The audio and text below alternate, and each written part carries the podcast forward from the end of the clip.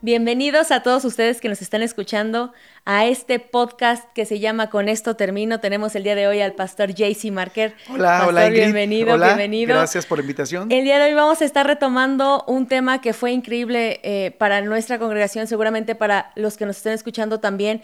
Y te invitamos a que si aún no los has visto, bueno, vayas a nuestra página de YouTube y puedas escucharlos para que sepas exactamente de qué estamos hablando. Es un tema muy importante, sobre todo en la actualidad, porque creo que hemos dejado atrás algunas partes teológicas importantes dentro de nuestra congregaciones y es padrísimo que las podamos retomar un día domingo. Eh, nuestra nueva serie dentro de la iglesia se llama Los Doce. Vamos a hablar de los doce discípulos. Y bueno, Pastor JC, antes de, comenzar con algo más, quisiéramos saber si dentro de tu tema eh, quisieras dar algo que te haya faltado, algo que se te haya olvidado. ¿Quieres a lo mejor que te recuerde un poquito de qué hablamos? Sí, yo, yo, yo creo que el inicio me gustó mucho porque es una comparación que en alguna ocasión lo, eh, lo dije ese día, en, lo leí, algún joven me lo mandó en algún mensaje y lo leí y me gustó mucho y lo guardó, lo guardé. Entonces hace una comparación en lo que es ser un discípulo, ¿no? Un mm. discípulo con un seguidor de Cristo. Así es. Seguidores hubo infinidad. La Biblia nos habla que hubo mucha gente que buscó a Jesús para ser sanado, eh, para ser liberado. Hubo gente que siguió a Jesús para lo que sea. Uh -huh. eh, pero quería hacer la diferencia entre lo que era un seguidor de Cristo y un discípulo verdadero. Uh -huh. Entonces, por ejemplo, decíamos, el seguidor quiere peces, pero el discípulo pesca, va y pesca, ¿no? Uh -huh. eh, los, los, cristianos nominales o dominicales eh, normalmente busca que se les visite, que, que se ore por ellos, que sean atendidos. Y en eso basan su vida, ¿no? Yo quiero ser atendido, yo quiero ser ministrado, yo quiero que oren por mí. Pero un discípulo es el que va y ora por esas personas, mm. es el que atiende a esas personas, es el que ve la necesidad y actúa. Uh -huh. No está esperando a que, a, a, que se haga algo por él, ¿no? Este, los discípulos son los que enseñan a pescar a otros y ah, no a estirar es la mano para poder recibir el pez, ¿no? Y Exacto. hay mucha gente que es así. Eh, y hay multitudes, la Biblia habla que hubo multitudes que se acercaban a Jesús. Acuérdate cuando la mujer aquella de flujo se trató de acercarse a Jesús y el Señor dice, alguien me ha tocado, ¿quién me tocó? Y los discípulos dicen, Señor, hay tanta gente que mm. se agolpa aquí y tú preguntas que quién te ha tocado. O sea, ahí se notaba que había multitudes que seguían a Jesús, pero Dios no quiere multitudes que le sigan, Dios quiere discípulos. De hecho, eh, el, lo último que Él dio como una ordenanza para nosotros, eh, era ir y hacer discípulos a todas las naciones. Es una responsabilidad, no es una opción, uh -huh. es, es, una obligación, es un mandato que yo tengo que, que, responder a Dios, ¿no? Yo tengo que ser un discípulo del Señor. No sé cuántos de los que nos estén escuchando se consideran discípulos y cuántos se consideran solamente seguidores. Así los seguidores son muy fáciles de desanimar, Ingrid, muy fáciles. El pastor no me saludó, no me tomaron en cuenta para tal actividad. No, y, y, y, anteponemos primeramente lo nuestro que el llamado por el cual fuimos escogidos de parte de Dios, ¿no? Uh -huh. Entonces, pues es muy interesante, muy interesante eso. Sí, es bastante interesante, sobre todo porque cuando lo estabas predicando algo que se me quedó muy grabado es precisamente la primera frase de los peces. Creo que la parte más gráfica o más visual que podemos tener está dentro de la alimentación de, de los cinco mil, ¿no? Hay cinco mil hombres Exacto. y muchas más mujeres que estaban ahí y estaban esperando su pez y la hora para comer, pero están 12 discípulos recogiendo las cestas. Y yo creo que ahí entonces la pregunta sigue siendo la misma. ¿Eres tú una persona que espera el pez o eres quien... Exacto. Quien recoge, Ay, me gustaría ¿no? saber cuánto cuánta gente la que nos está escuchando dice, ah, caray, o sea, creo que esto me está moviendo el tapete porque yo soy una persona que le gusta que me llamen a un campamento o a un congreso o a un evento, uh -huh. que, que, me atiendan muy bien los domingos en la iglesia, que los baños estén limpios, que, que, la silla esté bien acomodada, que me den la bienvenida, pero, pero no nos damos cuenta de todos aquellos que limpiaron las sillas, que limpiaron el retrete para que el hermano pudiera sentarse y hacer cómodamente sí. el baño. Eh, los hermanos que no vemos, pero están escondidos ahí tal vez eh, en algún área, sirviendo como los que recogieron las cestas, ¿no? Así es, así es. Y entonces, e, en este momento, a lo mejor si no has cachado todavía bien, la, todavía bien la idea, te invitamos muchísimo a servir en tu iglesia local, te invitamos a ser parte de eso, porque eso es parte del discipulado. Hay obviamente otras cosas que, que son más profundas, pero definitivamente el servir dentro de tu iglesia local. Después de hacer esta comparación entre los discípulos y los creyentes, que fue bastante buena, te invitamos a que vayas a ese video y lo veas. También hablaste de las tres características de un discípulo. La primera que mencionaste es que son llamados por el Señor, pero lo que más me llamó la atención de esto es que dijiste que estaban disponibles. Claro, esa es la palabra para mí clave en, la enseñanza del, domingo, porque a veces creemos que un discípulo es llamado por sus cualidades, porque tiene una gran cualidad en algún área y por eso el Señor lo escogió.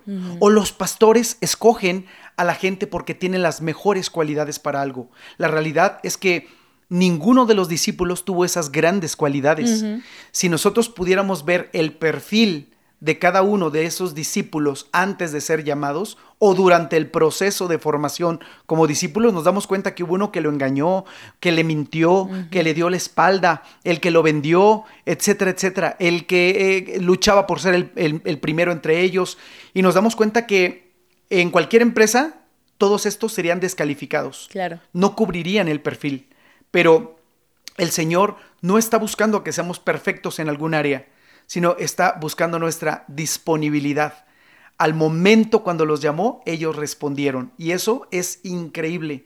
Yo recuerdo cuando llegué a la iglesia, eh, pues yo, no, o sea, no sé qué pudo haber habido en mí, más bien no había nada de lo cual yo pudiera llamarle la atención al Señor, así como que, ah, este lo voy a llamar para, porque va a ser pastor. O sea, no había eh, alguna característica importante en mí. Eh, no fue sino a través del el conocimiento de Dios y el enriquecimiento de su presencia y del proceso de formación en el que pues fui descubriendo que realmente podía servir a Dios. Lo que Dios quería era disponibilidad. En mi llamado yo llegué a la iglesia, aquí yo no conocía a nadie, yo no la hablaba a nadie, yo nada, a mí Dios me dijo, a ti te quiero para las naciones. Y entonces yo, yo pues, hay la chance al, al, este, a la duda, ¿no? Así como que ni me conocen. O sea, yo no tengo ni pasaporte, yo nunca he salido del país, yo no hablo inglés, este, no tengo dinero. O sea, ¿cómo? pero, pero era tal la presencia de Dios que yo dije, no, sí, yo te acepto, Señor. Pero tú, o sea, si tú me estás llevando, eres tú el que me llevas. Yo no puedo. Tú, entonces lo que Dios quería era la disponibilidad. Como muchos de los que están escuchando, yo creo que en algún momento Dios les ha llamado y tenemos que responder, heme aquí. Y, como algunos discípulos, al instante soltaron las redes, o al instante dejaron las barcas, o al instante dejaron el banquillo, o lo que o, los a padre y madre, ¿no? Entonces ellos tuvieron disponibilidad, increíble palabra. Dentro de este punto, lo interesante también es la parte del llamado, porque creo que hemos visto bíblicamente en algún pasaje que Dios les llama y ellos audiblemente como aquí estoy, Señor. Pero tú eh, ¿cómo podrías decir que es un llamado práctico? Porque a veces pensamos que un llamado tiene que ser así como con voz de trueno, que sí hay momentos, yo no digo que no, habrá cada quien su, testimonio, pero dentro de lo que tú has vivido, pastor, algo práctico que uno dice, a lo mejor Dios me está llamando, pero no sé, ¿no? bueno, mira, cuando, cuando, cuando el Espíritu Santo habla, o sea, es eh, infalible. O sea, tú sabes que es el Espíritu de Dios que te está moviendo algo, ¿no? Yo no conocía a nadie aquí. Yo no sabía si me estaba metiendo una secta, si estaba en algo raro, misterioso, este, clandestino, etcétera. O sea, simplemente el Espíritu Santo daba convicción. El Espíritu Santo da convicción. Y entonces, eh, pues yo, yo dije, si eres tú, esto que estoy sintiendo, entonces aquí estoy, ¿no? Pero muchos de los discípulos fueron llamados de muchas formas diferentes. Entonces, los que nos están escuchando, tal vez tienen un llamado de parte de Dios que no lo saben todavía, ¿no? Mira, yo escribí algunos llamados. A Saqueo le dijo, bájate de ahí. Acuérdate que estaba en un sicomoro, ¿no? Le dice, bájate de ahí y, eh, esta, noche, posaré en tu casa. A Felipe le dijo simplemente, sígueme. A los dos se los llamó como él quiso, o sea, cada quien lo llamó como él quiso. Eh, a Nicodemo le dijo, te es necesario nacer de nuevo. A la gente, a la multitud, eh, cuando estaban en el templo, les dijo, vengan a mí eh, y tomen de mí, ¿no? Este, beban de mí. Entonces hay muchas maneras en las cuales Dios, Dios nos puede hablar. Yo no sé cómo te llamó a ti, Ingrid, no sé cómo llamó a, a, los que nos están escuchando, pero cada uno tuvo una manera diferente, ¿no? Única, exclusiva y que nunca nos vamos a olvidar de ello, ¿no? Porque ahí marcó nuestra vida, marcó nuestro destino, marcó el que, lo que nosotros somos, ¿no? Este, recuerdo cuando y ahorita vamos a hablar un poco tal vez acerca de él, pero Pablo, el apóstol Pablo, que no le tocó estar eh, entre, los, entre los discípulos al principio, que no le tocó este, ser eh, llamado por él físicamente, él tuvo un encuentro personal con Dios. Y cuando tiene ese encuentro personal con Dios, el Señor, eh, él le pregunta a Dios, que, este, ¿quién eres? O sea, espérame, dame, dame, dame chance de saber quién eres y qué es lo que me está pasando, ¿no? Y, y después le pregunta, ¿qué quieres que haga? Entonces, eh, a partir de ese momento, su vida cambió, tomó una decisión y siguió al Señor. Así tú, Ingrid, yo y todos tenemos un, llamado de una manera muy diferente. Hay muchos que fueron llamados eh, cuando pasaron por una crisis muy difícil en la que necesitamos buscar de Dios. Una crisis, una enfermedad, un accidente, eh, una separación o algo. Y eso nos, nos, nos lleva a buscar a Dios. No existen las coincidencias en el reino, sino que los propósitos de Dios. Entonces a veces el perderlo, en el caso de mi familia, mi familia lo perdimos todo, o sea, todo, hasta para comer lo perdimos. Y, y, en ese momento fue cuando Dios me llama. Entonces como que Dios estaba corralándome hacia algo, ¿no? Y así lo hizo contigo y lo hace con todos los que nos están escuchando. Dios tiene sus maneras de llamarnos a cada uno, ¿no? Claro, ahí súper importante algo que acabas de mencionar es la convicción del Espíritu Santo. ¿No? Definitivamente hay maneras diferentes, Dios es tan creativo que hace cosas diferentes con cada uno, pero esa convicción del Espíritu Santo. Y después, bueno, ya retomando un poquito más lo de las características del discípulo, hablaste de la obediencia precisamente como segundo punto y tercer punto, bueno, el ser apartados, o sea, llamados a la santidad. En esta parte, eh, no sé si te gustaría eh, hablar un poquito de la santidad, no tanto como definición, tal vez como todos la, percibimos de manera eclesiástica o incluso eh, doctrinal. O tradicional. Tradicional también. porque así como que escuchar la palabra santidad en una manera muy, tradicional es como, oh, este, qué holy es, ¿no? O sea, este, camina casi entre las nubes y sus pies no tocan el piso porque eh, eh, hay, hay una santidad que nunca peca, jamás y, este, y no hay mancha en su vida. Ese no es el significado verdadero de lo que es la santidad. La santidad significa ser apartado, mm. apartado para Dios. Yo soy apartado, no soy perfecto, soy apartado para Dios. Soy santo porque Él me escogió y yo vivo para Él y mi vida ahora le pertenece a Él. E, esa es la santidad que se refiere a la palabra, porque si buscamos a alguien que no haya pecado, que no peque y, y ese es santo, entonces estamos equivocados porque todos pecamos. Eh, eh, Romanos dice que por cuando todos pecamos estamos destituidos de la gloria de Dios. Entonces no hay una sola persona, ni siquiera uno dice este Romanos. Entonces no se trata ser santos el que ya no peco y uh, no me toques, o sea, bésame la mano o cosas por el estilo, o sea, no es eso, sino que yo soy apartado para Dios. A partir de hoy mi vida eh, es para Dios y mi prioridad es Dios. Ya mi prioridad ya no es la barca en la cual estaba acostumbrado a pescar, ya mi prioridad no son las redes, ya mi prioridad no es el, banquillo de, la tesorería o de los impuestos, eh, sino mi prioridad es Dios. Ahora vivo por Él y para Él. Mm. Todo lo demás es circunstancial, Ingrid. El que es maestro, eso es circunstancial. Mira, yo me acuerdo de una plática que tuve con Torres Nilo, en donde eh, eh, me dijo, te voy a decir la verdad, JC, yo no soy, yo no soy futbolista. Yo soy un evangelista. Para Dios. Disfrazado. De futbolista. De futbolista. Claro. Entonces, digo, wow, eso es lo que somos todos nosotros. Así es. Tú eres maestra, tú eres, pero la realidad es que tú eres una hija de Dios apartada, ¿no? Eh, en tu área tal vez eh, tú sirves eh, adorando a Dios, llevando al pueblo a la adoración, enseñando a jóvenes, etcétera, etcétera. Eso es lo que realmente somos, ¿no? El hacer discípulos con otros, pero, pero no el que ya Ingrid ya es intocable porque es, mm. destila santidad, etcétera, etcétera, ¿no?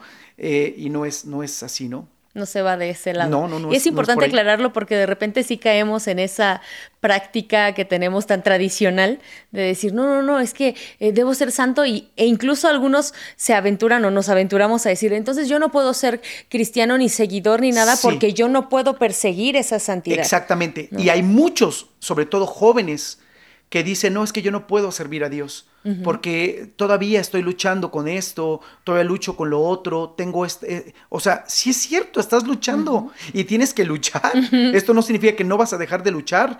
Pablo luchó tal vez toda su vida contra ese aguijón que él tenía pero eso no le hizo desistir del llamado que tenía para con Dios. Así es. Entonces, eh, muchos jóvenes cuando pecan o cuando caen o resbalan o cometen un error, dicen, no, ya no voy a la iglesia, no quiero ser hipócrita o no, no, no, no, no, no debo hacerlo, ya, etcétera, pensando que ahora soy excluido de Dios, que le fallé a Dios y ahora soy excluido, y no es así. O sea, los brazos de Dios siempre van a estar abiertos para Él, para acercarnos a Él cuando nosotros fallamos. Eh, aunque a veces se puede confundir con una licencia para pecar, ¿no? Se puede confundir como que, ah, pues es que Dios es bueno, Dios es misericordioso, la salvación es por, por fe, a través de la gracia, entonces haga lo que haga, este, no hay bronca. Y no, no es así tampoco. O sea, la santidad no es una licencia para pecar, así que ya yo puedo hacer lo que yo quiera, como la gracia, ¿no? Este, entonces, pues creo que es importante que quede claro, si un joven falló, eh, pues, ¿qué tenemos que hacer? Acercarnos a Dios. Pero el enemigo nos mete a la idea, no vayas a la iglesia, eres un hipócrita, vas a levantar las manos. O sea, esos pensamientos son del enemigo, porque no son de Dios. Dios quiere atraernos a Él con lazos de amor y restaurar esa relación más íntima que, debemos de tener con Él, ¿no? Los jóvenes a veces dicen, oiga, pastor, ¿y qué tan malo es ir al antro, aunque sea media hora? ¿Y qué tan malo es este eh, echarme una cervecita? ¿O qué tan malo es este? Y, a veces como que buscamos que qué tan malo es esto pero a veces un poco más difícil es qué tan bueno es meterme en un ayuno de 15 días. Y qué tan bueno es este leerme la palabra en, tres, meses, pastor. O sea, esa ¿verdad? Pero bueno, la santidad es ser apartado para Dios. Eso es lo más importante que necesitamos. Yo soy apartado para Dios, estoy en un proceso en mi vida en el que cada vez tengo que ser mejor para Dios, pero soy apartado, soy de Él, le pertenezco a Él. Ahora, dentro de estas tres características, ¿no? Eh, de, las que hablabas ese domingo, precisamente para hacer la apertura a la nueva serie acerca de los doce discípulos, eh, también mencionaste que en estos doce discípulos eh, históricos, ¿no? O de Cristo, hay un perfil que ellos sí tienen, o que, cumplen al final, ¿no? Que es el ser apóstoles. Entonces, eh, aquí hablaste de un punto que a mí se me hizo, te comentaba hace rato, como un poco controversial, ¿no? Porque conocemos a, Pablo, el que ha escrito un montón de libros del Nuevo Testamento, y la pregunta a la mejor ahí del millón es, bueno, Pablo es discípulo o no es discípulo, porque dentro de las tres características que diste del discipulado, pues está él, te recuerdo, y lo mencionas, ¿no? El conocer a Jesús, ser comisionados por Jesús y ser testigos presenciales de su resurrección. Entonces, pastor. Sí, bueno, Pablo, vamos a empezar por Pablo. Pablo, obviamente, sí era un discípulo del Señor, después fue instruido por otras personas, eh, no necesariamente eh, de Jesús, pero él fue un discípulo. También fue un apóstol, porque de acuerdo a, eh, a, Efesios capítulo 4, el Señor nos habla acerca de, del apostolado como uno de los cinco ministerios mayores, o cuatro, porque también este, hay ahí controversias, ¿no? Eh, pero, pero a final de cuentas, eh, el ser apóstol es ser enviado. Hoy en día, el ser apóstol tiene como que otras connotaciones, ¿no? El ser apóstol es como cuántas iglesias tienes, y, este, y, cuántos te rinden cuentas a ti de sus iglesias, ¿no? Pero el ser apóstol es ser enviado, eh, eh, ser, enviado y, abrir brecha en lugares en donde la palabra no ha sido compartida, no ha sido predicada, ¿no? Entonces, eh, el apóstol Pablo sí fue un discípulo y el apóstol Pablo sí fue un apóstol. la diferencia, bueno, lo que mencioné en cuanto a, mira, la palabra nos dice que el Señor tenía muchos de los discípulos, pero Él escogió a doce para que estuvieran con Él y después para enviarlos a predicar. Ese es el orden, el orden en todo. Siempre lo hemos compartido en la juventud, ¿no? Cuando somos llamados por Dios. A veces le preguntas a los jóvenes, ¿cuál es tu llamado? No, pues este, ser evangelista, irme a las naciones. ¿Y tú cuál es tu llamado? No, mi llamado es servir en la alabanza. ¿Y tu llamado cuál es? No, mi llamado es... Y, pero nuestro llamado principal es estar con Él. Mm. Él llamó a sus discípulos para que estuvieran con Él, dice la palabra, y después de eso los envió a predicar. En otro pasaje dice, venid en pos de mí y yo os haré pescadores, de, hombres. Otra vez el mismo eh, patrón. Los discípulos son para estar con Jesús, para tener una relación personal con Él y después hacer algo para Él. ¿Por qué es tan importante este, em, este como dije hace rato, este patrón? Porque hay mucha gente que sirve a Dios, pero no está con Dios. Hay mucha gente en las iglesias sirviendo, cantando, barriendo, eh, yendo a predicar y haciendo, pero no tienen una comunión con mm. Dios. Por eso el orden es muy importante. Claro. lo más importante para Dios es que nosotros estemos con Él. Y lo secundario, que no deja de ser importante, pero es secundario, es hacer algo para Él, ¿no? Ha habido gente que a veces ni cristiana es y nos ayuda en cosas. Así es, sí, eso es verdad. porque lo primero es estar con Dios y después hacer algo para Él. Y lo mismo sucedió con el apóstol Pablo. O sea, cuando Pablo tiene su encuentro con Jesús, este, eh, le pregunta, ¿quién eres? O sea, hablando, primeramente, yo necesito conocerte. Así es. Y después le pregunta, ¿y qué quieres que yo haga? Ese que quieres que yo haga es la segunda parte, el qué voy a hacer. Entonces, ¿qué mayor enseñanza para todos aquí? que lo que Dios, el llamado que Dios quiere para nosotros es estar con Dios. Así es. Estar apartados para Él. Punto. Entonces, y después hacer algo para Él, ¿no? Ahora, la pregunta del millón aquí va a ser, ¿vamos a hablar dentro de estos 12 acerca de Pablo o no vamos a hablar acerca de Pablo? Podemos hablar de Pablo, pero hoy vamos a centrarnos en los tres que me tocó. Exactamente. Y después dejarle al pastor Daniel de los tres que le tocó. Y si llega Pablo, sería increíble porque pues de ahí si tuviéramos, no sé, muchos temas de qué, de qué hablar, o sea, quien más escribió en el Nuevo Testamento, de quien más podemos aprender tantas cosas, un carácter impresionante después de haber conocido a Dios. Claro. Porque primero fue perseguidor, ¿no? Creo que eh, Dani lo mencionó este domingo. Sí. Eh, fue perseguidor y este, no hay evidencia que haya sido el asesino, pero, pero sí que caían a sus pies y él consentía.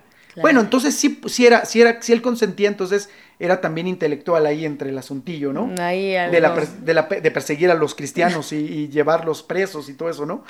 Eh, pero nos vamos a concentrar en, en tres. los tres. En los tres ¿Quiénes son esos tres? domingo. Era importante mencionar esto porque tal vez nuestra audiencia esté esperando acerca de Pablo. Sí, no, yo y, que, y viene a controversia, pero espérenlo, espérenlo que vamos a estar escuchando acerca de esto. Dentro de estos tres primeros de los que hablaste, pastor, está Jacobo, Juan y Judas Tadeo.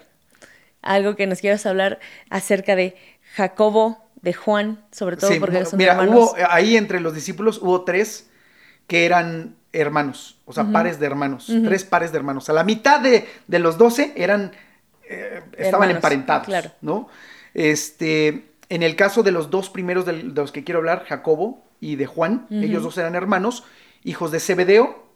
Eh, históricamente sabemos que eh, Zebedeo tenía una empresa de pesca entonces había gente que trabajaba para ellos. La situación económica tal vez de, estos dos discípulos pues era un poquito mejor que la de, por ejemplo, Pedro y Andrés. Claro. ¿no? Eh, porque Pedro y Andrés eran contratados para y no eran muy preparados de acuerdo a, otros pasajes en la escritura, no tienen mucha preparación. Pero sin embargo, en Juan y en Jacobo podemos ver gente que, que, económicamente estaban bien por la empresa del Padre. Así es. A la cual a final de cuentas la dejaron porque tenían que seguir a Jesús. Eh, Jacobo en algunos momentos se, entiende como Jacobo, en algunos como Santiago, pero Jacobo es el nombre del discípulo eh, eh, en hebreo. Y el de Santiago ya un poco más latinizado. Entonces cuando, cuando leemos, leamos diferentes versiones de la Biblia, a lo mejor en algunas vamos a encontrar Santiago, y, en algunas vamos a encontrar Jacobo. de, de, Jacobo no hay muchas cosas que se sepa acerca de él solamente que era de uno de, los del grupo más cercano al Señor Jesús. El Señor Jesús, entre sus doce, tenía eh, sus más cercanos a él, y Jacobo era uno de ellos. Eh, hablan del carácter que tenían en la formación que tuvieron con el Señor. En alguna ocasión eh, le dijo al Señor, Señor, que descienda fuego sobre Samaria y que sean consumidos y, ah, o sea, temperamentalmente como que se le iban las cabras en algún momento, ¿no? Como a cualquiera de nosotros a veces nos llegan a ir. Este, y, le tocó a él también presenciar algunos, algunas cosas que otros de los discípulos no les tocó presenciar, ¿no? Entonces, eh, la mamá, una cosa importante también de este apóstol es que su mamá era Salomé y Salomé era hermana de María, por lo cual esto hace que tanto Jacobo como Juan eran primos, de Jesús.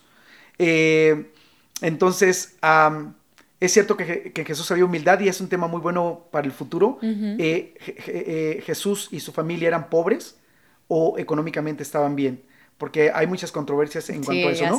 Pero al menos los primos estaban empoderados económicamente, tenían recursos y, este, y pues esa es la historia de, Jacobo, ¿no? Eh, fue el primer mártir eh, eh, de los doce. Así es. Fue el primero. En alguna ocasión Herodes mandó matarlo y cuando lo matan el pueblo, uff, hay una euforia a favor de Herodes. Y entonces Herodes dice, ah, si esto, si esto pasó con Jacobo, ¿qué pasará con Juan? Entonces encarcelan a Juan y bueno, ya sabemos después la historia, ¿no? Pero eh, Juan, empezando hablando de Juan, Juan no, no murió. Juan fue el único de los doce discípulos que no murió en una forma trágica. La mayor parte de los discípulos murieron aserrados, murieron eh, como Jacobo, murió a filo de espada. Eh, otros murieron decapitados, otros murieron aserrados, otros murieron pues de muchas maneras, ¿no? En la historia se dice que, por ejemplo, Pedro fue crucificado de cabeza historiadores dicen que fue porque él no se sentía digno de morir como su Señor, sino eh, eh, de cabeza, ¿no? Y este, en el caso de Juan, Juan no fue así. Juan logró sobrevivir eh, a toda la persecución que hubo, sobre todo en los años 70 después de Cristo, y, fue atrapado, ¿sí? fue aventado a un caldero de aceite hirviendo y, y milagrosamente bueno, el Señor estaba con él, él sobrevivió a ello. Eh, otros historiadores comentan que ese acto hizo que le dieran la libertad y que no lo, lo, mataran, ¿me explico? Y entonces eh, lo mandan a... Eh, lo deportan o lo mandan o lo, ¿cómo se dice? Lo exilian, en Patmos. Y ahí en Patmos es donde recibe la revelación del Apocalipsis. Entonces es el único de los doce, que escribe proféticamente eh, tiene un libro profético que es el Apocalipsis, y después de eso pues ya muere en una forma natural, ya cuando tenía, eh, híjole, no sé, ciento algo de años, eh, en el año 101 aproximadamente después de Cristo, y fue el único que murió en una forma natural, y él fue uno de los que tuvo uno de los privilegios más grandes de ver los acontecimientos más increíbles con mayor cercanía con el Señor, como por ejemplo la resurrección de la hija de Jairo, eh, recuerda que eh, de repente la gente vino ahí a la casa de Jairo y había un montón de gente y la gente se burlaba. O sea, la gente este, eh, lloraba y se lamentaba, dice la Biblia. Y cuando Jesús ve que toda la gente se lamenta por la muerte de la hija de Jairo, es que ellos ya creían que había muerto.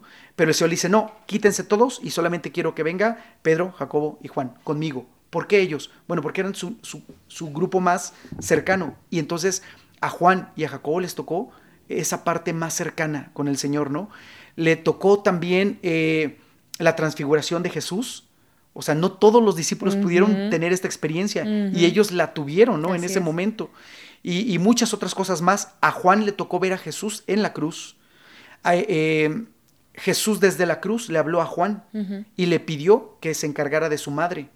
Y entonces, a partir de ese día, la madre de Jesús, María, eh, fue a vivir con, con Juan. ¿No? O sea, su tía fue a vivir con, con, él, ¿no? Hasta que, hasta que muere. Y hay muchas, muchos historiadores que dicen muchas cosas, ¿no? Por cierto, entre tantas historias eh, de, otros historiadores, por ejemplo, se menciona que Jacobo murió eh, y sus restos están en el Vaticano. Sí, o dicen que están en España, o que sus restos están en Armenia, o que sus restos quedaron en Jerusalén y hay muchas historias referente a eso, muchos historiadores, es difícil saberlo, realmente no nos interesa en dónde están los huesos de, de, Jacobo, o sea, no los voy a ir a buscar, sino voy a buscar lo que lo que Dios me va a enseñar a través de su vida, ¿no?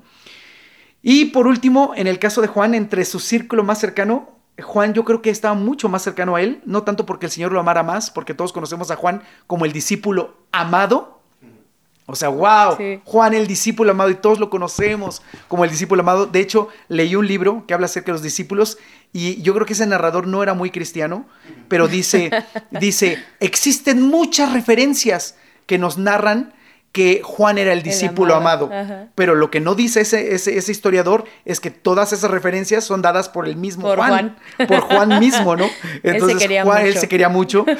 Eh, se hablaba en tercera persona de él mismo, eh, hablando, pero, pero ¿sabes qué? No, yo creo que no era por una vanidad de que, porque ya el Espíritu Santo ya estaba con ellos, ¿no? Sino que era porque su vida y su esencia y, todo lo que él era ya estuvo basado en el amor que él pudo recibir de Dios.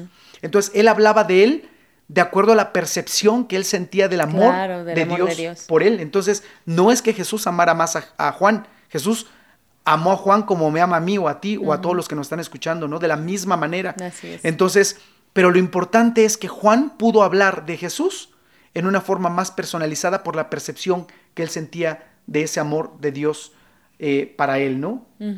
Este, Salomé, la madre de, Jacobo y de Juan, eh, independientemente pues que era pariente de Jesús, también fue una fiel seguidora del Señor. Ella también estuvo a los pies de la cruz cuando, cuando muere Jesús.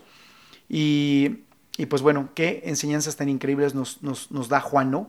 Y por último, Judas, eh, Judas Tadeo, a diferencia de Judas Iscariote, eh, eh, el pastor Daniel habló acerca de Judas Iscariote, que ahí yo creo que cuando le toque el podcast, ahí podrán hablar infinidad de cosas de Judas Iscariote que son impresionantes, enseñanzas, eh, pero en el caso de, Judas, Judas era hermano de Jacobo, Jacobo el menor.